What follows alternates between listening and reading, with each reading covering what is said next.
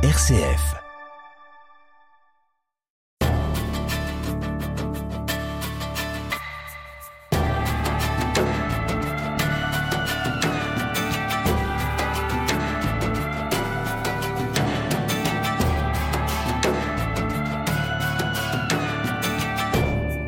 Gad Elmaleh, amoureux de la Vierge Marie. Beaucoup vont croire que c'est un nouveau sketch pour l'un de vos spectacles, Gad Elmaleh, l'occasion de rire des comportements et d'éthique des pèlerins de Lourdes ou des cathos. Eh bien, pas du tout. Que ce soit dans votre dernier spectacle, intitulé D'ailleurs, et encore plus dans votre nouveau film, Reste un peu, vous nous invitez à réfléchir avec humour, mais aussi avec profondeur sur la question des religions, des religions dans notre société, sur le besoin de se rencontrer, de se connaître, et sur le chemin spirituel que vous menez vous-même hein, depuis quelques années, Gad Elmaleh, euh, juif séfarade, né en terre d'islam au Maroc et vivant entre la France et les États-Unis. Alors je suis vraiment ravi de vous rencontrer à l'occasion de la sortie de ce film, Reste un peu, un film dans un autre registre que Chouchou ou Coco, un, un comme vous m'avez dit en arrivant, un objet filmographique non identifié. Alors avant de parler euh, de ce film, j'aimerais que l'on fasse un peu plus connaissance avec vous, euh, Gad Elmaleh. Dans le titre de votre spectacle actuel, euh, votre sixième one-man show intitulé D'ailleurs, on entend beaucoup de choses dans ce D'ailleurs. D'ailleurs, pour que je vous explique, ou d'ailleurs pour enrichir un propos, mais on peut aussi entendre être d'ailleurs. Vous êtes d'ailleurs, Gad Elmaleh, vous êtes toujours un peu d'ailleurs bah D'ailleurs, euh, d'ailleurs, je vais vous le dire. Merci de poser cette question parce que c'est le point de départ d'une réflexion qui m'a accompagné pendant de nombreuses années. Et je crois qu'il y a les deux vraiment dans le titre euh, de ce spectacle. Euh, D'ailleurs, c'est euh, cette chose, comme vous dites, qui est. Euh, alors, je suis pas fort en grammaire ou en comment on appelle ça une. Une étymologie. L'origine des mots. Oui, non, mais le, non, non, une, une c'est une interge. C'est quoi C'est c'est un, c'est un quoi C'est un mot. Que, D'ailleurs, c'est quoi comme famille de mots? On sait pas. Bon, c'est un truc qui. qui vous nous écrirez, ce qui nous. voilà, écrivez-nous. euh, c'est en effet, comme vous l'avez précisé, c'est un peu cette chose qu'on met en avant pour dire attention, mmh. les amis, ce que je vais vous dire est important. Je demande votre attention. D'ailleurs. Mmh et ça renforce un peu l'écoute et et c'est ce que vous vouliez faire. Oui, un vous petit peu sur ce spectacle. Oui, oui, à dire sur ce spectacle. Exactement. Donc c'est un moment de ma vie, un moment de ma carrière, avec des thématiques, un point euh, précis sur, euh, oui, sur dans, dans, ma vie où je où, j'ai envie de dire d'ailleurs là il faut qu'on se parle. Il faut que je vous dise non pas que c'était pas important ce que j'avais à dire avant, mais non pas une mise au point, mais je demande une écoute plus attentive. Plus attentive parce que les sujets sont sérieux, ils restent comiques dans le, dans le show. Et d'ailleurs, c'est un d'ailleurs euh, identitaire. C'est un d'ailleurs euh, géographique, mmh. c'est un d'ailleurs géopolitique, c'est un d'ailleurs euh, religieux. C'est-à-dire que j'ai toujours été d'ailleurs.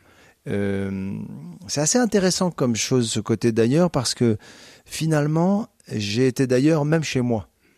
Même chez aujourd'hui encore plus. D'ailleurs. Mais chez vous, c'est où, Gad Elmaleh Parce que vous êtes né au Maroc. On le voit bien dans votre film. Vous commencez tout de suite par ça. Dès le début du film, reste un peu. Vous dites, je suis né ici à Casablanca. À Casablanca oui. C'est le Maroc, mais vous vivez. C'est la ville natale. C'est là où j'ai grandi. C'est là où j'ai été euh, élevé. Très vite, je pars pour le Canada. Le Canada, je pars bah, ensuite pour la France pour faire le cours Florent. Ensuite, j'ai le rêve américain. Je vais aux États-Unis et euh, je reviens en France. Maintenant, je vis en France. Euh, vous êtes d'où? Gad Elmaleh euh, Je suis alors à chaque fois que j'entends, il y a une expression qui est jolie, mais je sais pas pourquoi elle m'agace. C'est quand moi-même je l'ai utilisée, c'est quand les artistes disent je suis citoyen du monde.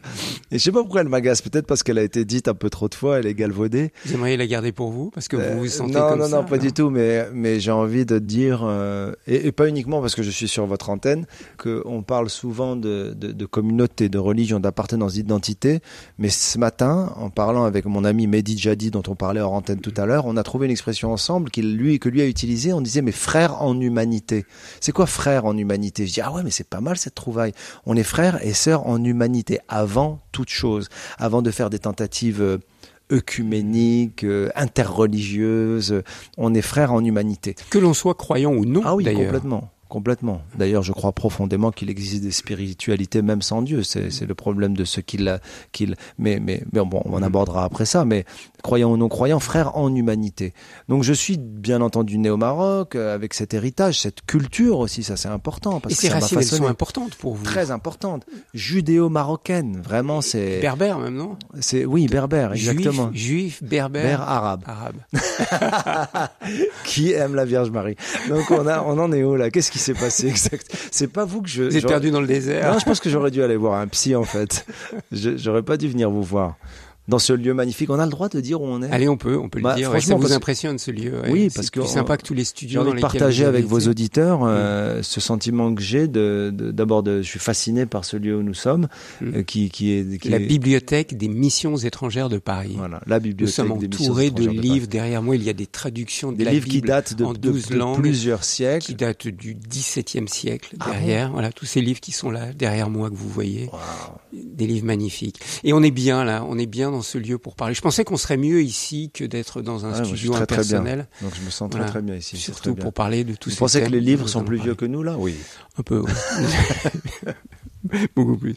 Alors, euh, Gad Elmaleh, j'aimerais qu'on fasse connaissance aussi avec. Euh, on a parlé un peu de vos racines au Maroc, à Casablanca, mais les racines, c'est bien sûr les parents.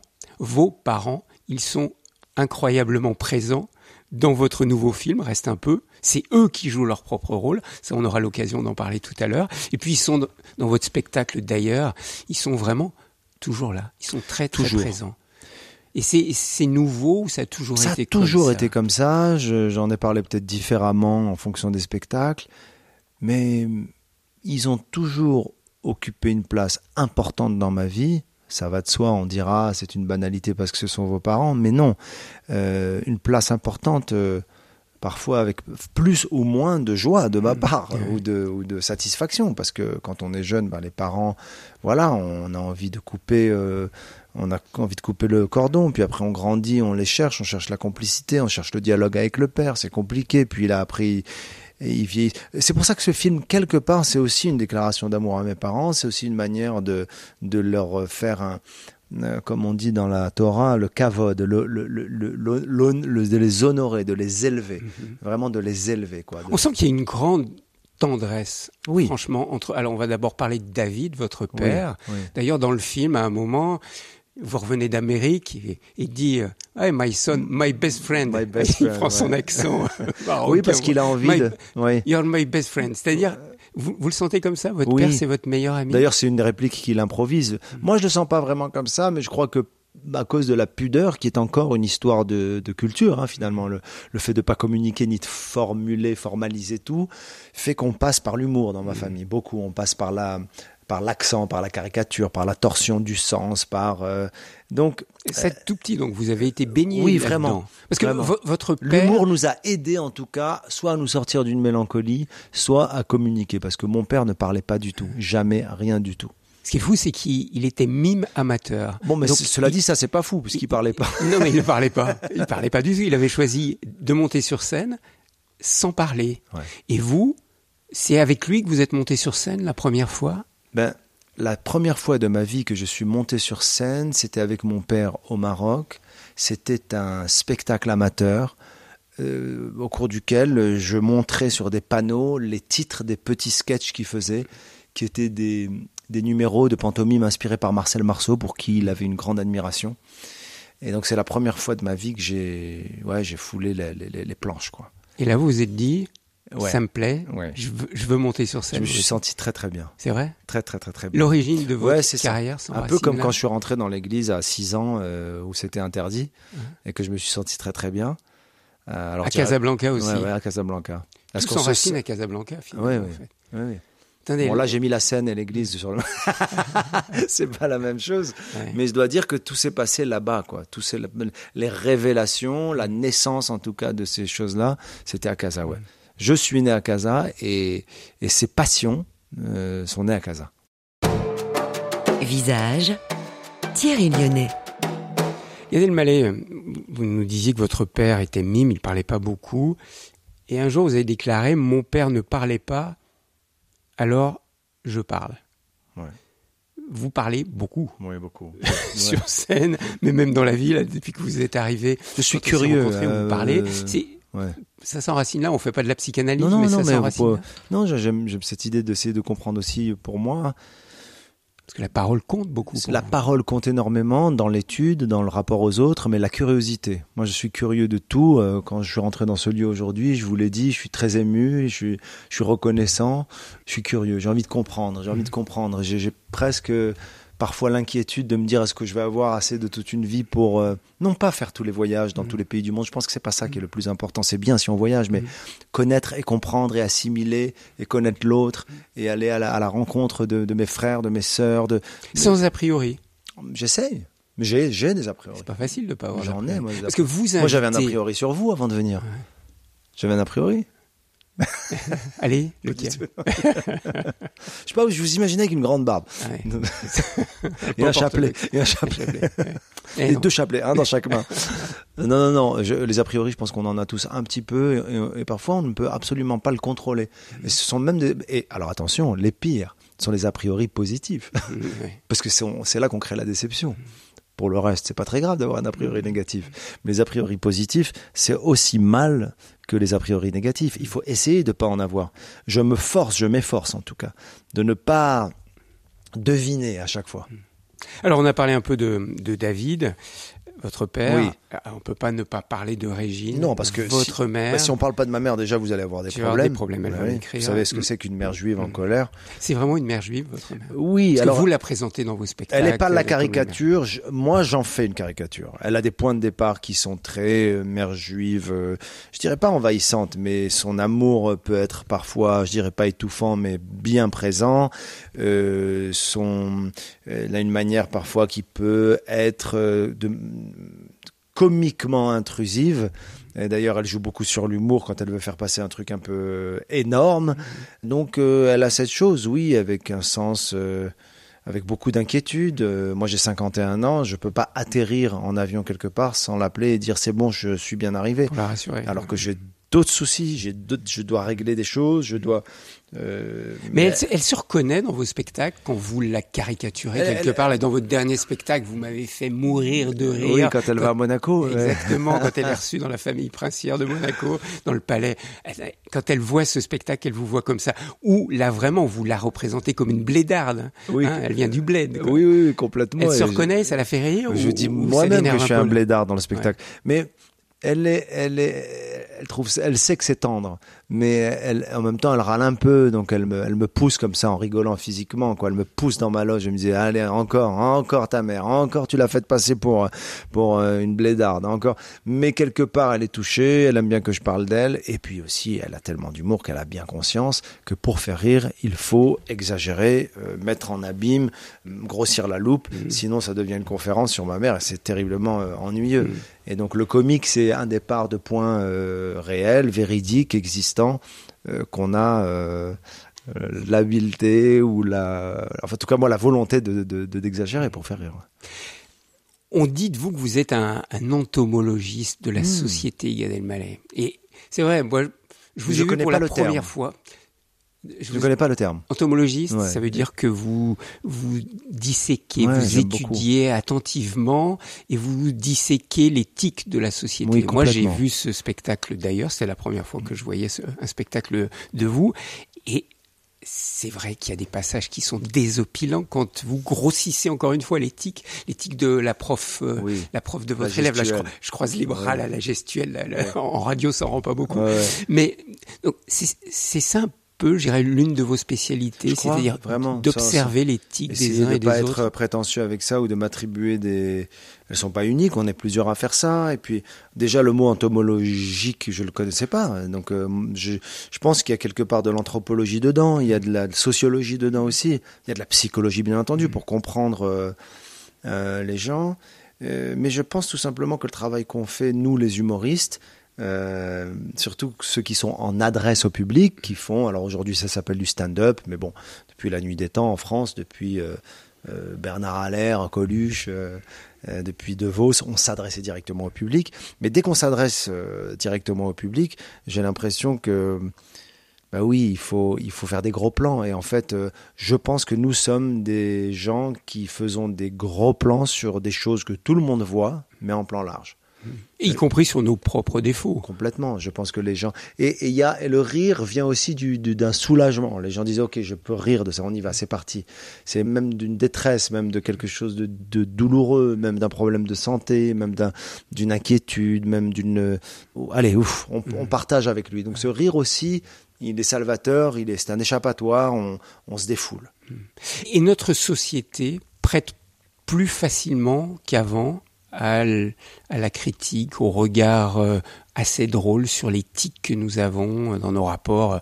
On le voit au téléphone portable, aux réseaux sociaux, à l'éducation ah oui, dans ce sens, Oui. Enfin, la liste, dans ce sens, dans on le spectacle, la liste est longue. Mais on a de la matière. dans ce sens, on a beaucoup de matière. On a énormément de matière. Je pense que peut-être que plus qu'il y a 20 ans ou 30 mes, ans. Mes, mes collègues d'il y a 50 ans, je pense qu'ils devaient être un peu plus analytiques pour aller chercher dans l'humain et introspectif, plus que dans euh, Enfin, en tout cas, ce que nous a donné euh, l'époque dans laquelle on vit, surtout avec les réseaux sociaux, je dois dire, parce qu'on lit justement, euh, d'ailleurs, comme le nom l'indique, réseau social, quoi. C'est-à-dire qu'avec le numérique, euh, on est dans le social, dans la connexion. Dans ce social, on fait de la sociologie. On a les gens qui sont connectés entre eux, mais avec des travers, des, choses cocasses, avec des.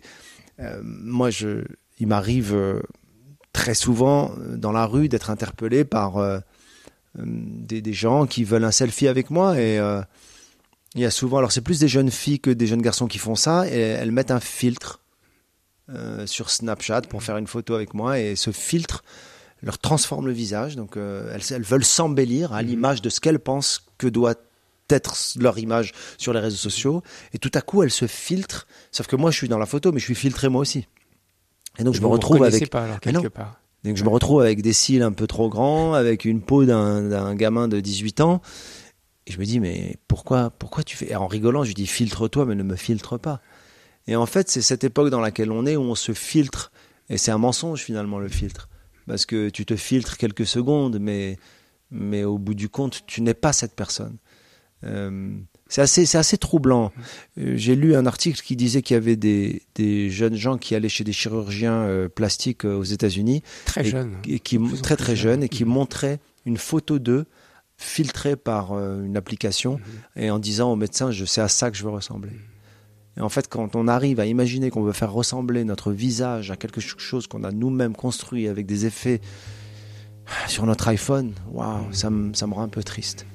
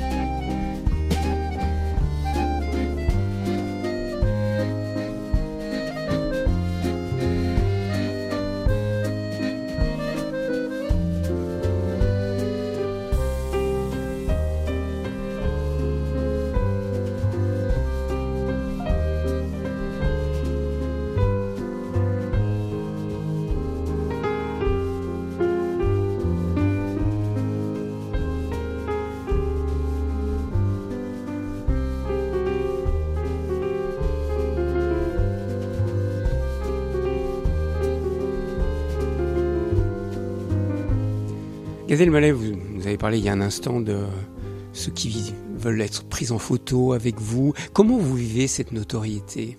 Parce que je sens bien, j'ai senti à plusieurs reprises, aussi bien dans votre nouveau film, Reste un peu, que dans votre spectacle d'ailleurs, que cette question de notoriété, elle était là. Elle vous pas préoccupait, mais... Je suis passé à un stade où je j'essaie de en fait, je n'ai plus de pudeur à en parler puisque c'est quelque chose de réel et je n'ai pas non plus la fausse modestie de dire non, euh, humblement, à mon niveau. Non, non c'est pas vrai, vous êtes très connu. Voilà, la notoriété. Vous marchez dans la rue, on vous voilà, connaît, on la vous popularité, elle est là, elle existe. Maintenant, ce que j'essaie de faire et ce que j'aime faire, mais, mais pour moi avant tout, pour que ce soit sain, c'est encore une étape au-dessus même de m'en moquer, parce qu'avant je m'en moquais, ou je parlais des gens qui me reconnaissaient, mais c'est plus sur eux qui se trompaient de nom, tout ça, c'est sur moi. Comment est-ce que ça agit sur moi? Comment, comment, comment moi est-ce que je gère cette chose-là si euh, intense que des gens qui viennent vous parler?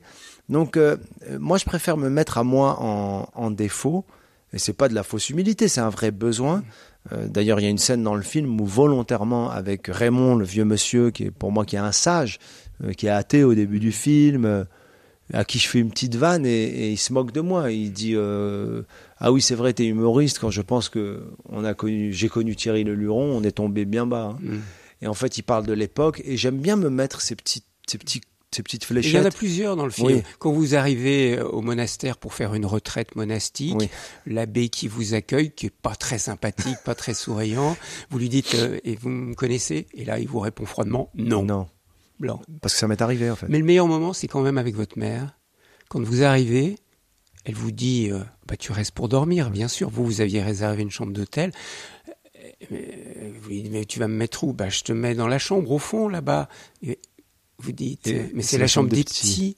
Et là, elle vous regarde. Elle se tourne vers vous. Elle dit Pourquoi? Tu es grand, toi. Excellent, ça. Ça m'émeut de penser à cette réplique. Et ça aide Ouais. les parents et les amis de dire T'es grand, Ah oui, toi. pourquoi t'es un grand toi maintenant? Tu- ouais. Ouais, Ça Ouais. vous émeut, là. Ah ouais ouais parce que c'est non, parce que je l'entends différemment la réplique. Parce que ça veut tout dire ça. Euh, ça veut dire que on est toujours nos parents. Après, c'est pas une réflexion sur le, gam- le, le gamin qui revient et qui veut vivre chez ses parents. Non, c'est euh, l'impossible, euh, l'impossible cordon à couper, euh, l'impossible. C'est très compliqué. Mm. C'est très compliqué. C'est vrai que pour les parents, vous êtes toujours le petit, vous serez Oui. toujours le petit. Mais après, ce qui est plus dur, c'est pour les autres. Tous, les autres qui vous approchent, qui vous abordent. Oui. Vous êtes un grand. Vous êtes un grand. On vous a, on vous a décerné le titre de plus grand humoriste français à un moment. Ouais. Vous êtes un- C'est- Je, je pense. Comment on fait pour pas prendre trop la grosse tête? Euh, ben, pour pas prendre la grosse tête, Mm. il faut la prendre un peu et se rendre compte que c'est pas bien pour ne plus la prendre. Je pense pas qu'on a. euh, J'ai j'ai du mal avec euh, à croire à, aux gens qui disent moi j'ai toujours gardé les pieds sur terre. Ben, si tu as toujours gardé les pieds sur terre, c'est que tu ne connais pas la valeur euh, de ce que vraiment avoir les pieds sur terre. Moi, je- je- j'essaie de garder les pieds sur terre et j'apprécie quand je les ai parce qu'il m'est arrivé de ne pas avoir les pieds sur terre. Il m'est arrivé vraiment de croire à ce qu'on me disait ou alors euh, d'être dans une forme de, de, de- de survol, en tout cas de la réalité, euh, très court. hein. ça dure quelques jours, euh, mais, mais c'est normal et c'est humain.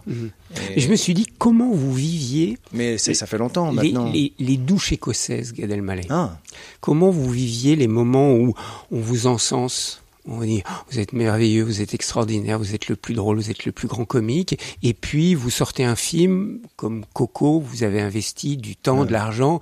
Et là, vous recevez le Gérard ouais. du cinéma qui existait à l'époque, c'est-à-dire le plus mauvais film de l'année. Bon, Comment on vit ça? Alors, on vit ça euh, avec le temps. Ouais, ouais. Alors là, je vais être. Ben oui. On vit ça avec. euh, alors, En fait, c'est avec le temps. Parce que c'est très facile de répondre a posteriori. Mmh. Euh, en fait, vous m'auriez posé cette question euh, en temps réel. Au moment de la sortie du film J'aurais ou- même évité la réponse. Mm. Mais là, j'ai pas envie de l'éviter. J'ai envie de vous dire que les deux sont malsains. J'ai toujours pensé sur les réseaux sociaux que je n'aime ni les gens qui me disent t'es pas drôle, j'ai envie de te tuer, ni les gens qui disent je t'aime d'amour, viens dormir avec moi, on va se marier. C'est pas que je n'aime pas, c'est juste que c'est exacerbé et, et tout ce qui est excessif et dérisoire, c'est Beaumarchais, je crois, qui disait ça. C'est trop, c'est trop. Maintenant, euh, je crois que quand on fait un film comique populaire, c'est un peu euh, logique, même si ça fait jamais plaisir, c'est logique que on ne soit pas accompagné tout le temps par la critique. C'est pas pas une critique sur la critique, c'est une réalité. Après bon, il y a une forme de cliché, de systématisme qui est de moins en moins vrai parce que parce qu'il y a des comédies aujourd'hui qui, qui ont du sens et qui ont qui apportent quelque chose. euh, mais euh, c'est vrai qu'à l'époque, ce qui m'a consolé, d'ailleurs j'avais répondu ça à l'époque à l'émission Nulle par ailleurs, c'est que il y a mis des extraits de tous les articles qui avaient vraiment euh, étrié euh, le film Coco, qui l'avaient vraiment massacré. Et à côté de moi, il y avait un, un autre réalisateur euh, à qui ils avaient mis le- les, toutes les super bonnes critiques en fait. Et ils m'ont dit ça doit être difficile quand vous voyez ça. Et j'ai répondu ce que je répondrai toute ma vie. Je n'échangerai pas euh, ces bonnes critiques contre les entrées et le public qui est venu voir le film. Parce que Je dis pas que c'est un systématisme et que c'est basique et c'est toujours comme ça que si on a des mauvaises critiques, euh, Mhm. on fait des entrées inversement. Mais ce qui compte avant tout, c'est le public. Le public a été voir le film, le public va voir les shows. Mais ça touche, bien sûr que ça touche, euh, mais on comprend. On comprend, on analyse, on fait un peu l'inventaire. Et alors, bien sûr. Bon, cela dit, là, je suis un peu inquiet parce que les critiques euh, aiment mon film en ce moment. Ah, ben on verra, on va voir, on va voir, on va voir dans le temps, dans le temps. Gad Elmaleh, euh, il y a eu aussi cette affaire de, de plagiat en 2019. Euh, Là aussi, je me suis dit, mais comment vous viviez ça? Vous reveniez des États-Unis, vous aviez passé trois ans là-bas, Ouais. justement pour vivre toute autre chose, pour vous éloigner du succès français. hein. C'est un peu ce que vous expliquez dans d'ailleurs, Ouais. dans votre spectacle. Sortir de la zone de confort. Sortir de la zone de confort, aller dans un pays où on me connaît pas, marcher Ouais. dans la rue, on va pas me reconnaître. Peut-être rencontrer une femme qui m'aime pour moi. Exactement. Et puis vous revenez en France, dire votre amour finalement quelque part à la France, et puis là, boum, il y a cette affaire de plagiat qui vous tombe dessus. Comment vous l'avez vécu là encore une fois il y a plusieurs choses à dire, très très mal. Mm. Euh, là, je peux le dire de manière tout à fait sereine, ça fait ouais, 4 ans, plus, 4, 5, 4, bon. Euh, très très très très mal. Parce que Donc on vous reprochait d'avoir emprunté, emprunter des blagues de des comiques de existantes comiques américains. américains. Ouais. Mais encore une fois, a posteriori, c'est beaucoup plus facile de parler et j'aurais aimé avoir la sagesse euh, Que vous avez aujourd'hui. Oh là là, Euh. il y a quatre ans. Mais si j'avais pu dire, parce que parce que ça aurait été tellement plus efficace et puis surtout, ça n'aurait pas alimenté. Mais en fait, j'ai compris une chose à mes dépens, c'est que plus vous criez haut et fort que vous êtes outré et vous êtes dans l'orgueil finalement et que non, pourquoi vous me faites ça? Et plus on vous massacre, on vous tue. On est dans un système et un monde qui veut qu'il y ait du sang. Donc vous auriez dit oui, Non, j'aurais dit, mais moi, vous auriez dit la vérité, non, non, j'aurais dit la, la vérité que je dis ici, c'est-à-dire que je sais de quoi vous parlez. Et même j'aurais cité. Mm. Non, non, non, vous mentez sur ça, ça, ça. Vous parlez de cet artiste-là. En effet, moi je me suis beaucoup inspiré de lui. Cet artiste qui est devenu un ami Jerry Seinfeld. En effet, tel truc, ça ressemble assez. J'aurais fait la liste des trois, quatre trucs, mais pas des inventions après qui ont découlé de ça, et puis des comiques français, et puis québécois, et puis euh, des, des, des gens qui inventaient des trucs. euh. J'ai même vu l'apparition de comiques que je connaissais pas. Il y a un comique de Marseille qui a dit ah euh, quand, quand le blond, je crois que je l'avais fait moi aussi dans une émission de radio il y a 20 ans. Enfin, c'était devenu absurde. Mais j'aurais dû en fait au lieu de prendre ça avec orgueil dire vous avez raison. Vous auriez dû dire oui. Mais oui. Vous Et puis c'est pas là-dessus qu'on fait une carrière. ça. Mais oui. Mm. Mais sur l'ensemble de ma carrière, ça représente un tout petit, Ouais. un tout petit peu. Mais on Alors n'a là, pas vous la sagesse. Vous a- n'aviez pas à ce moment-là la sagesse. Non. Et surtout, je repense à cette phrase blessé. de l'Évangile la vérité vous rendra libre. Ah, c'est super cette phrase. Vous la connaissez cette Bien phrase sûr. de l'Évangile. Maintenant, vous Je qui étudiez oui, oui, les- je l'ai, euh, la vérité vous rendra libre. À cette époque-là, mais c'est il n'y a pas si longtemps que ça. C'était en La, véri- 2019. la vérité. La vous rend- vérité je l'ai vous rendra relu euh, libre. là. Je l'ai. Mm. Saint Jean. Oui, je l'ai relu il y a- Ouais. il y a quelques jours. Mm. Vous regrettez de ne pas avoir pu vivre cette phrase à ce moment-là? Je la connaissais pas. Mm. Mais c'est super. Mm. C'est un enseignement. C'est euh, la vérité vous rendra libre. C'est euh, qui avait dit aussi c'est le plus beau des mensonges qui c'est-à-dire que c'est des, des mensonges au sens de cette chose que tu penses qui va arranger finalement et qui va convenir pour penser comme un pansement la plaie euh, bah, c'est la vérité en fait. C'est la lumière, c'est la vérité. C'est euh, Ouais, c'est une grande leçon. Une très grande leçon.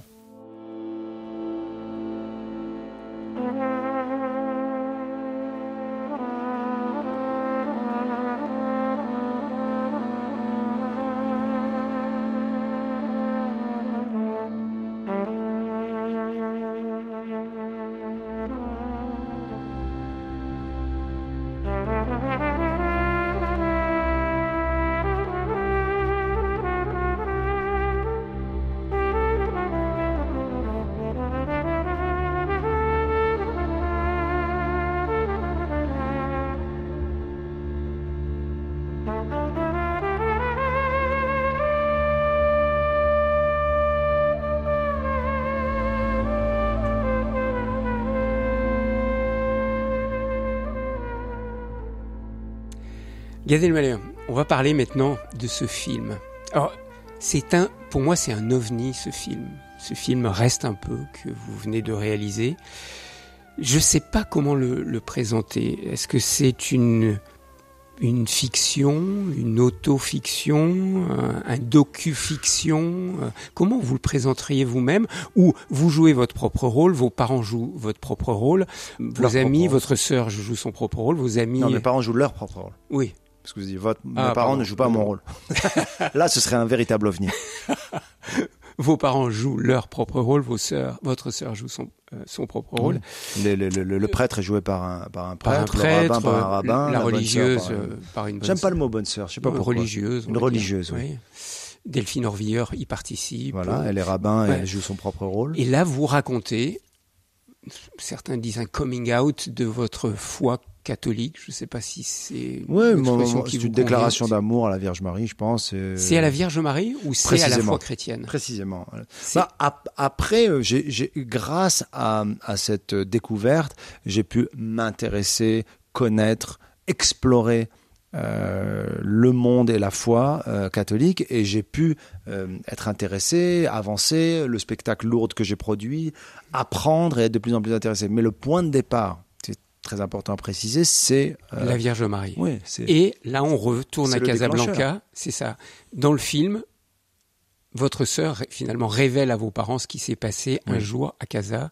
Vous pouvez nous le dire Vous pouvez nous le raconter C'est oui. votre vraie histoire. C'est une vraie histoire. C'est d'abord, je suis enfant à Casablanca et vers l'âge de 6 ans, en passant devant un immeuble, je dis bien un immeuble, une bâtisse, mon père me répète fréquemment euh, "Tu vois ce bâtiment blanc là? Je ne veux jamais que tu y rentres." Et donc moi, je ne sais pas ce que c'est. Il me dit même pas que c'est une église. Donc imaginez dans la tête d'un gamin de 6 ans un papa qui dit "Là, tu ne rentreras jamais." Je dis pourquoi papa? C'est tout. Ne pose pas de questions. Donc c'est l'interdiction, si vous voulez.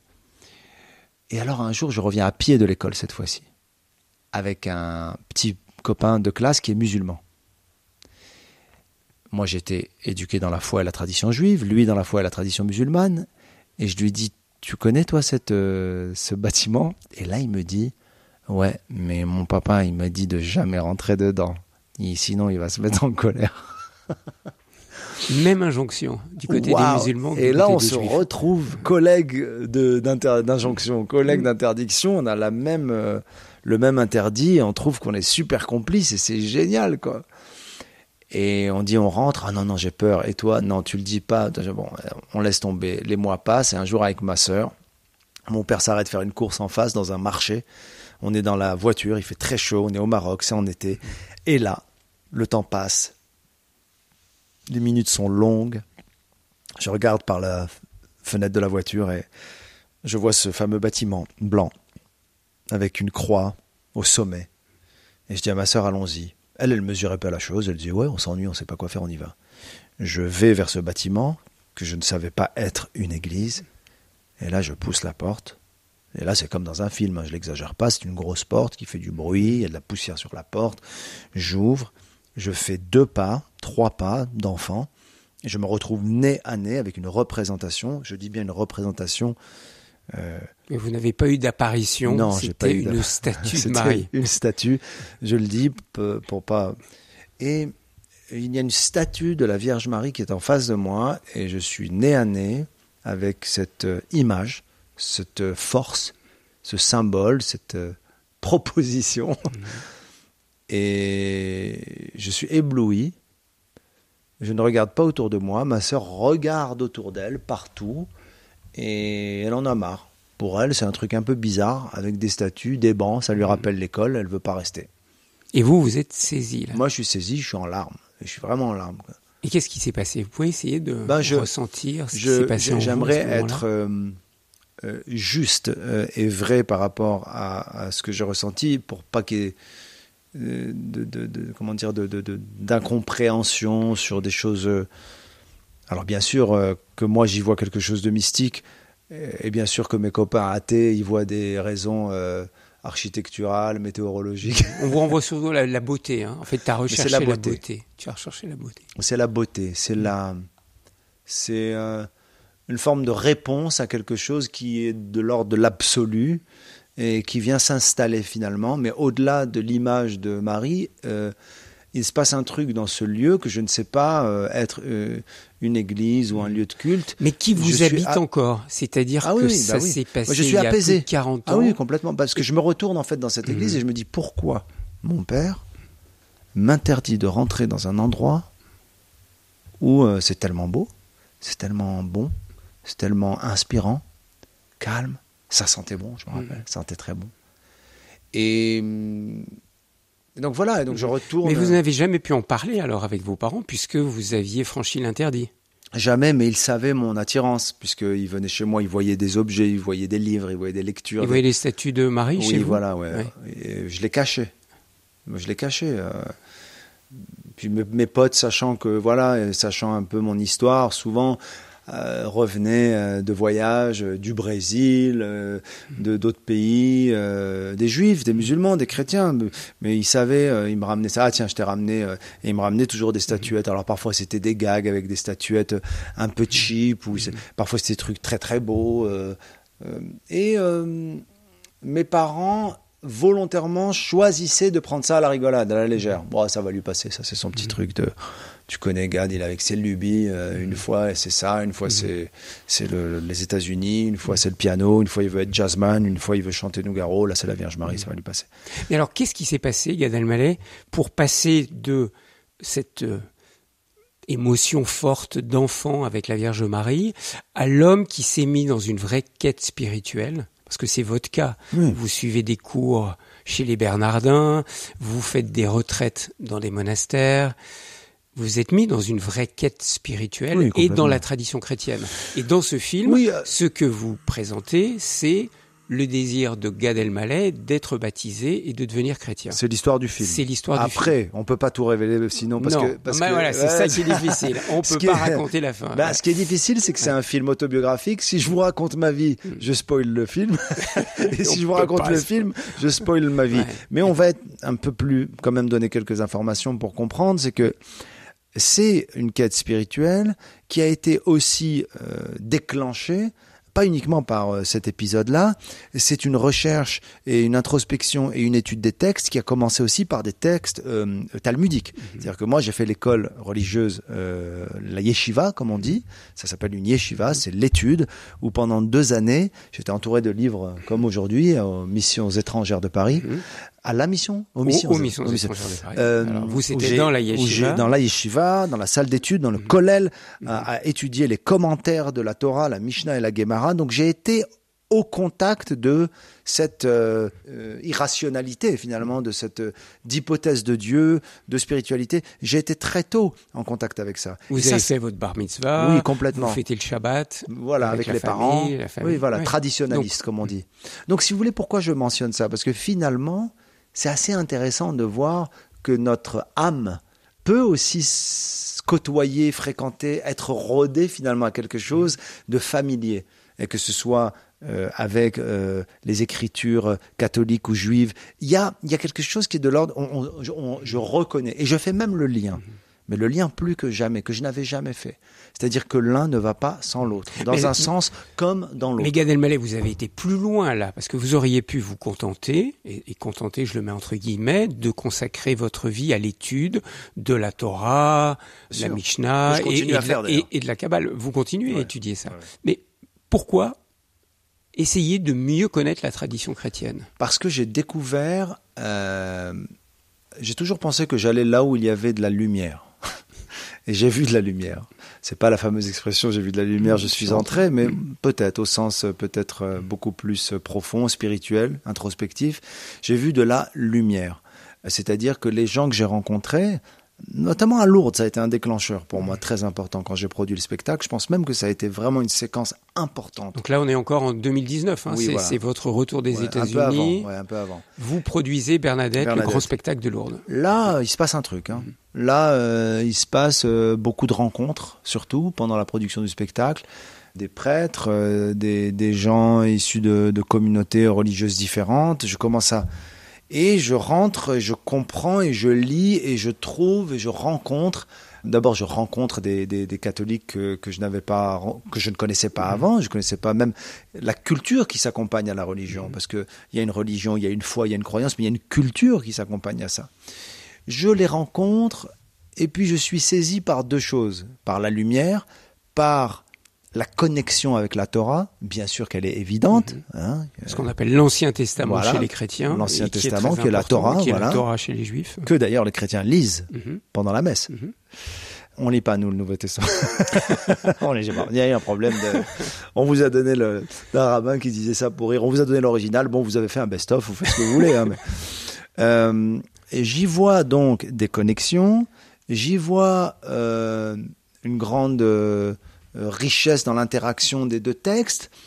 Et surtout, je commence à être de plus en plus perplexe par le fossé qu'il y a entre cette communauté chrétienne française qui existe, qui agit, qui interagit, qui fait des choses, euh, et l'absence totale de, euh, en gros, le- le- le- le- le- leur malaise. Quoi. Je Mhm. vois leur malaise dans la société, auprès de mes potes euh, catholiques, je- et je comprends pas. Et là, Alors, je commence. Ça, dans le spectacle. Oui, mais vous ça, le j'en parle. dites d'une manière. Allez, vous pouvez nous le faire là. Non, mais je vais pas refaire allez. un sketch Non, mais pas tout mais- mais juste le, mais- le début là. Vous les, Ah les oui, oui. catholiques, il y a un problème là. Oui, oui, il y a un problème. Bah, bah, bah, Euh, allez, que allez-y. je commence le sketch en disant il y a, y, a, y, a, y a- par contre il y a une communauté en France qui me rend perplexe. On a un vrai souci. Euh, alors chacun y va de son interprétation et en même temps c'est très bien à, à qui tout le monde pense et c'est bien problématique d'ailleurs de rester dans ce cliché-là. Je sors vite de ça et je dis je parle des catholiques. Les catholiques ne s'assument pas. Si en France tu dis à un juif est-ce que tu es juif? Il te dit euh, mais bien sûr je suis juif, j'ai la Torah, je suis juif. Il est fou celui-là, pourquoi il demande si je suis juif Bien sûr, je suis fier d'être juif. Tu demandes à un musulman est-ce que tu es musulman? Alhamdulillah, je suis musulman, musulman, bien sûr. Ouais. Tu demandes à un catholique en France s'il est catholique, il dira c'est un peu plus compliqué. Euh, en fait, alors bon, euh, en fait, si tu veux, maman est baptisée, euh, ma sœur est athée, papa outé, et là je, et je rigole de ça. Alors certes, ce sont pas tous les cathos qui sont comme ça, mais il y en a énormément. Et alors, c'est dû à Et c'est avec beaucoup de tendresse, Ah, je le répète, beaucoup de tendresse et d'affection que je le fais parce que même euh, à mes amis proches euh, qui sont catholiques, je leur dis mais les gars, euh, ça va quoi, Ouais. tout va bien. Et pourquoi? Pourquoi, à Alors, votre avis, les cathos sont comme Je suis pas historien, Mhm. je pense que instinctivement je peux comprendre euh, le poids de la religion en France. euh, euh, Le poids que la religion catholique a eu, a en, eu France. en France, Ouais. ouais. Je, je suis pas, je suis pas bien placé pour faire un cours d'histoire, mais en Mm. gros le poids, oui. Et puis, et puis l'importance de la séparation de, du théologique et du politique, de l'Église et de l'État, Mm. très important. Moi, en plus, je suis attaché à la laïcité. Je le dis, j'arrête pas, c'est important parce que je pense au contraire que la laïcité un outil formidable pour permettre aux communautés d'exister dans leur foi plus fort encore, de se déterminer, de, de, de mais sans s'emmerder les uns les autres, et aussi en s'écoutant et en allant les uns vers les autres. Et en se visitant. hein. Non, C'est pour c'est pour ça que faut je dis dans mon rentrer spectacle. dans les églises, rentrer, dans les Moi, mosquées. je dis aux juifs, rentrez dans les églises. Je Mm. dis aux musulmans, rentrez dans les synagogues. Je dis aux, aux chrétiens, rentrez dans les mosquées. Si on pouvait euh, organiser, de temps en temps, j'entends parler d'œcuménisme, de fraternité, de vivre ensemble. Mm. C'est pas vrai. Il faut aller sur le terrain, faisons des choses. Euh, apprenons la citoyenneté, vraiment. Apprenons aux enfants euh, en France sans un enseignement religieux et c'est pas obligatoire. Et voilà, il y a la laïcité heureusement, mais il faut parler des communautés qui existent et qui pratiquent chacun leur foi et qu'on doit respecter.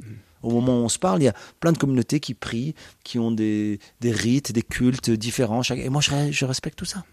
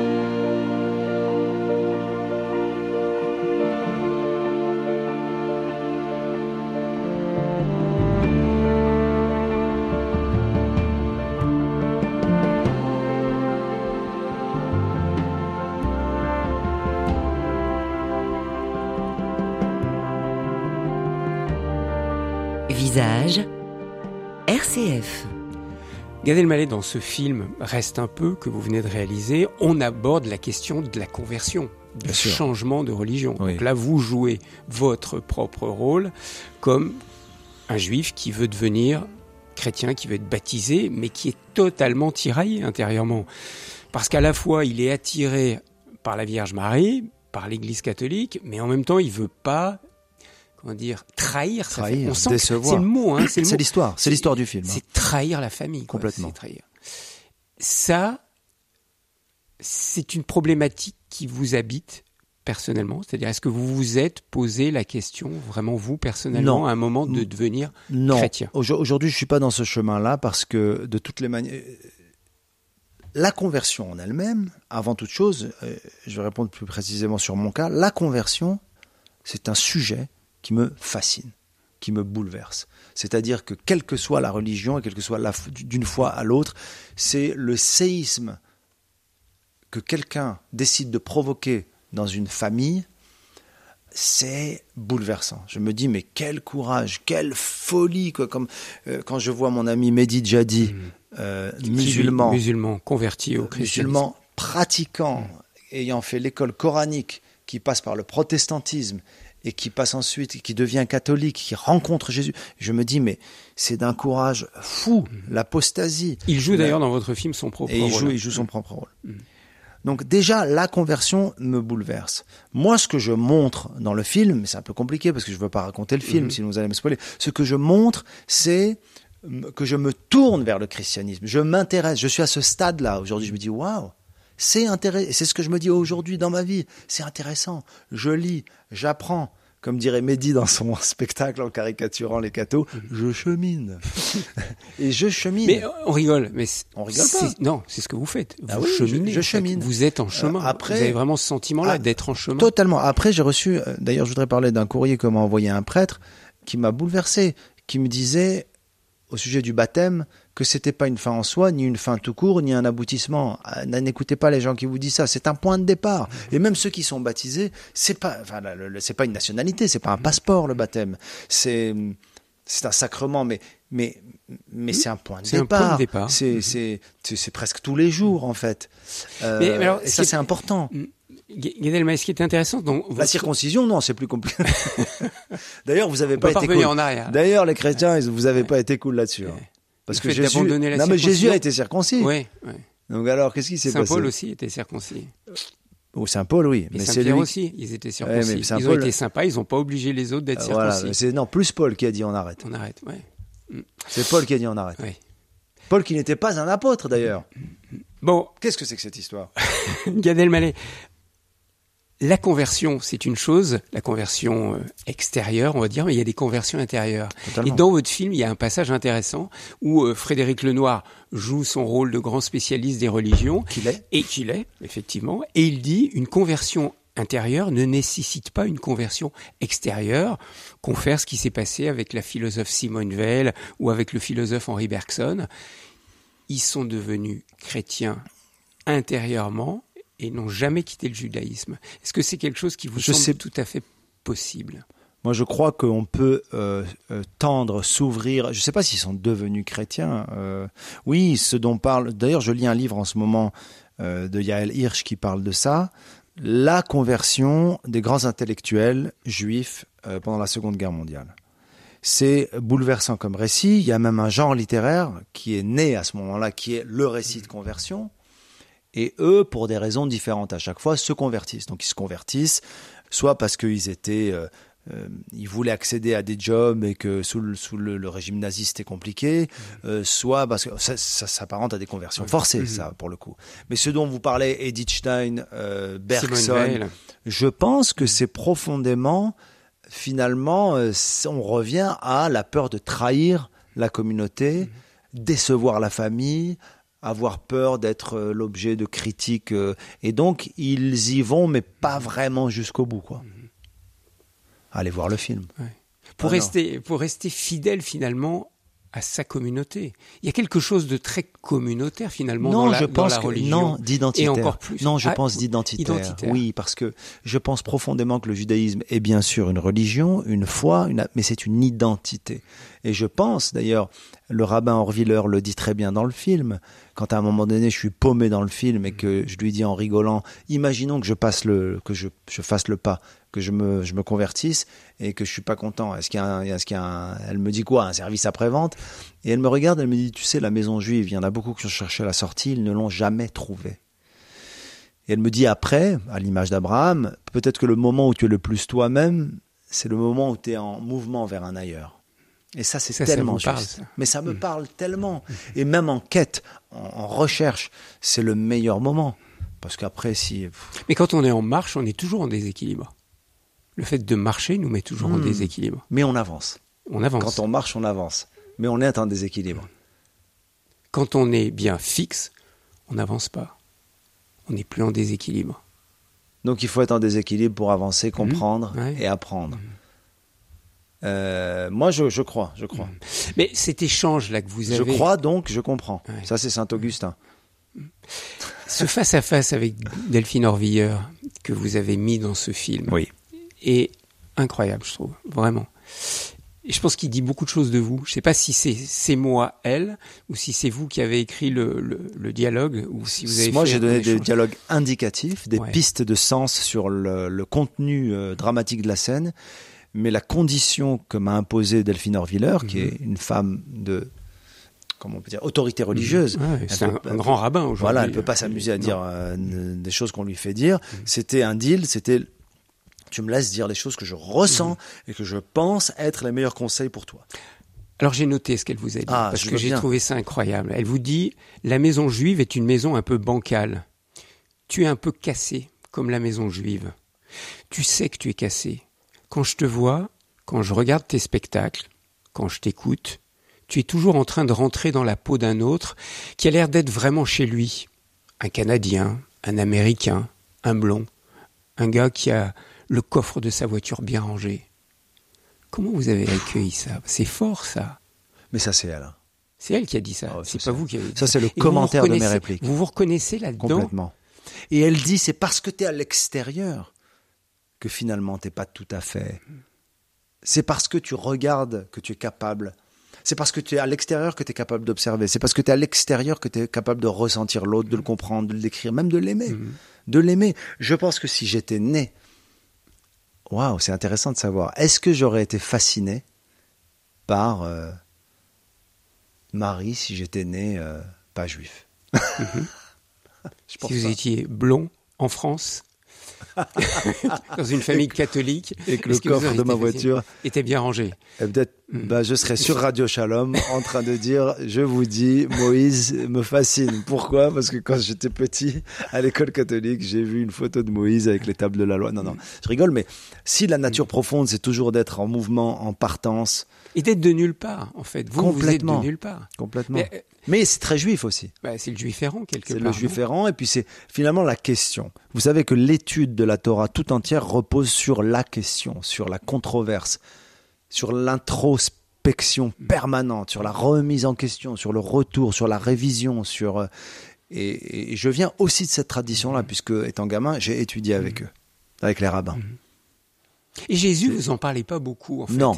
Non, il, vous, moi j'ai l'impression qu'il vous met pas à l'aise. Vous savez pas, pas trop Non, c'est pas ça. Autant Marie. Alors là, Marie, il y a pas de problème. Oui, oui. D'ailleurs, en rentrant ici, j'ai été euh, vraiment, euh, hein ouais. Vous avez été voir euh, la statue de Marie dans la crypte en arrivant ici. Voilà. Par contre, Jésus, il, est qui pour vous? En fait, j'aime même. Bah, ce juif. Hein, c'est un rabbin. c'est un rabbin circoncis qui mangeait cachère, mhm. qui a fait beaucoup de miracles, un peu trop d'ailleurs. Ça, ça n'arrête pas. J'ai un copain euh, qui s'appelle Hubert de Torcy, que vous connaissez euh, certainement, qui est entre autres distributeur de films, euh, mais qui est surtout un homme érudit en, catholicisme, qui un jour m'a dit, avec beaucoup d'amour quand même, mais, mais non sans une certaine radicalité, de toute façon, Gad, on va arrêter de discuter. Si t'as pas lu les évangiles, on peut pas avoir une discussion. Non, mais c'est mais c'est un ami que j'aime. Et eh ben il avait raison. À un moment donné, je me suis mis à lire. Et puis en rigolant, je lui ai dit un soir, dis-moi, Hubert, D'accord, bon, je comprends pas tout, mais il fait pas un peu trop de miracles quand même, Jésus. C'est pas un peu, c'est pas, c'est pas un peu too much, quoi. À chaque fois, en plus, le pitch des miracles, il est terrible. Lazare, c'est pas un peu too much. Euh, la, la enfin, à chaque fois, je... et en fait, euh, je crois qu'il y a quelque chose de non pas binaire, mais d'évident que je ne critique pas, mais qui est moins dans, voilà, qui est moins dans, dans la fascination, mais, mais il paraît que ça prend du temps. Voilà, je me laisse guider. Mais de qui à qui, je sais pas. Ça dépend dans quel ordre. Qu'est-ce que vous avez envie de, d'offrir à ceux qui vont venir voir votre film?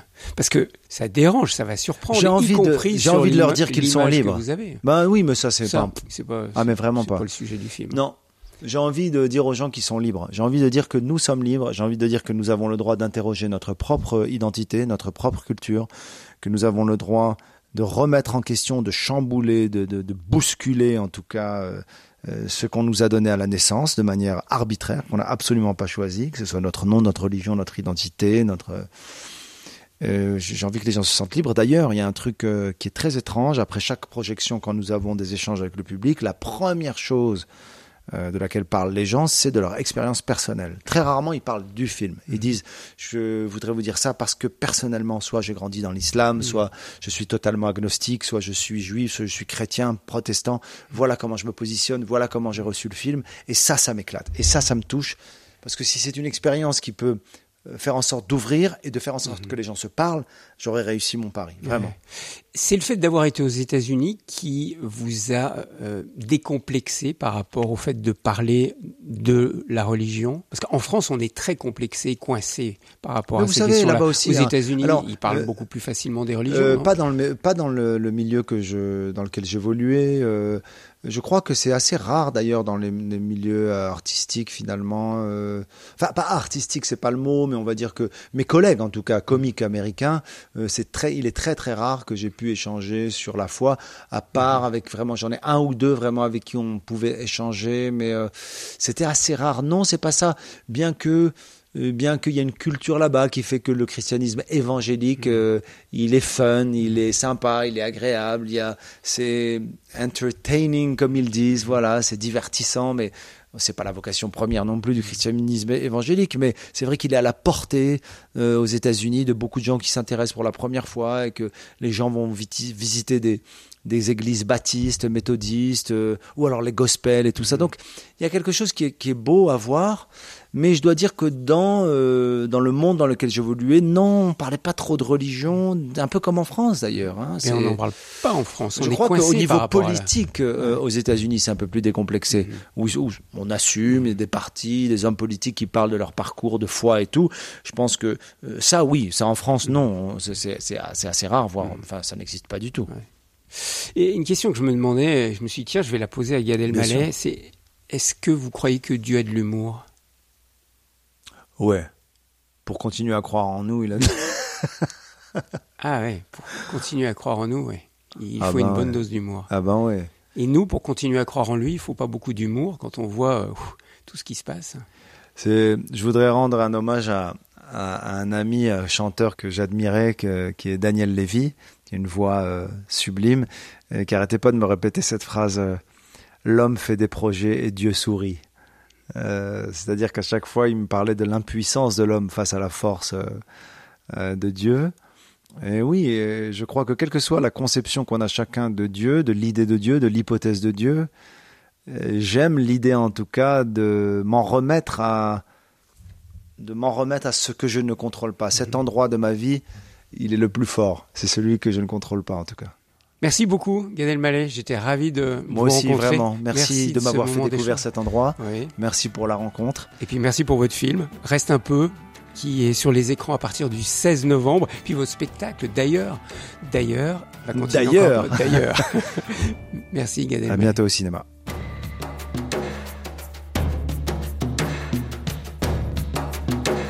Toutes les musiques que vous avez entendues au cours de cette émission sont extraites de la bande originale du film de Gad Elmaleh, reste un peu des musiques composées par Ibrahim Malouf.